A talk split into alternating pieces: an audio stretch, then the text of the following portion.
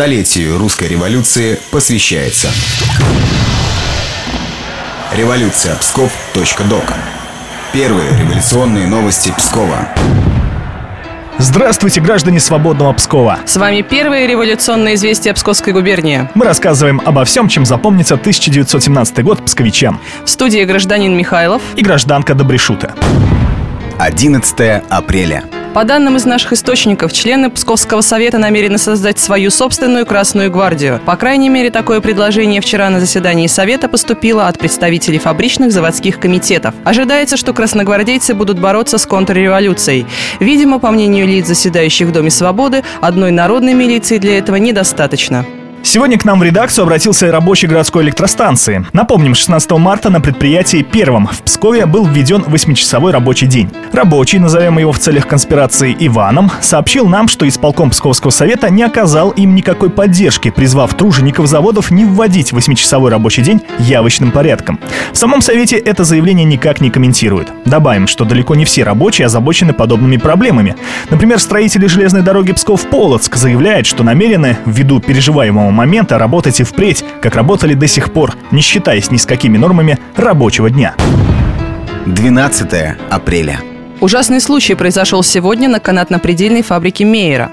Одна из молодых работниц, выйдя со смены, а они длятся здесь с 7 утра до 7 вечера, упала без сил и больше не поднялась. Прибывший на место врач констатировал смерть от туберкулеза. Не исключено, что болезнь способствует клубы пыли, которые поднимают льнопредельные машины. При этом помещения фабрики практически не проветриваются. На наш запрос владельцы канатки ответили, что лучшей профилактикой легочных заболеваний служат пешие прогулки работниц домой. Известно, что большинство из них приходят на фабрику из окрестных сел. 13 апреля. На общем собрании солдатских и рабочих депутатов Псковского совета решено впредь до издания закона о нормировании рабочего дня сделать его на всех псковских фабриках и заводах 8-часовым. При этом накануне воскресных дней работать можно будет вообще только 7 часов. Согласно распоряжению совета, сокращение рабочего дня не должно влиять на размер зарплаты. Кроме того, на фабриках, заводах, казенных и частных учреждениях губернии создаются примирительные камеры для разрешения, цитата, недоразумений между их администрацией, владельцами и рабочими. Самые спорные дела передаются в центральную примирительную камеру, куда входит по три представителя от рабочей секции Совета и столько же от организации псковских предпринимателей. 18 апреля. Крестьяне деревни Селище Полистовской волости Холмского уезда самовольно рубят лес в имении помещиков Лита. Об этом в своей телеграмме министру внутренних дел сообщает управляющий имением Яун Силс. В разговоре с нашими корреспондентами он подтвердил, что земский начальник в ответ на самоуправство крестьян отказывает в помощи. Волосной старшина смещен, а милиционеры бездействуют.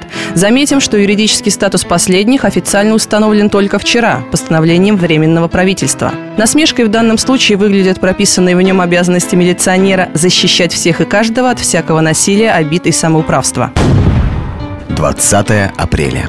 Наши корреспонденты сообщают, что свою деятельность в городе активно развернуло латышское общество «Мамуля». Оно устраивает вечера и театральные представления для латышских беженцев, на которых пропагандирует единство национальных интересов латышей – Псковская организация РСДРП, куда также входят представители латышской группы, свою связь с националистами отрицают.